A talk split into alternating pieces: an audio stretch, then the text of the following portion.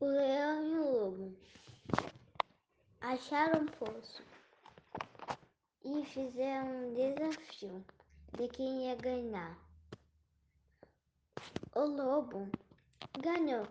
O leão ficou muito bravo.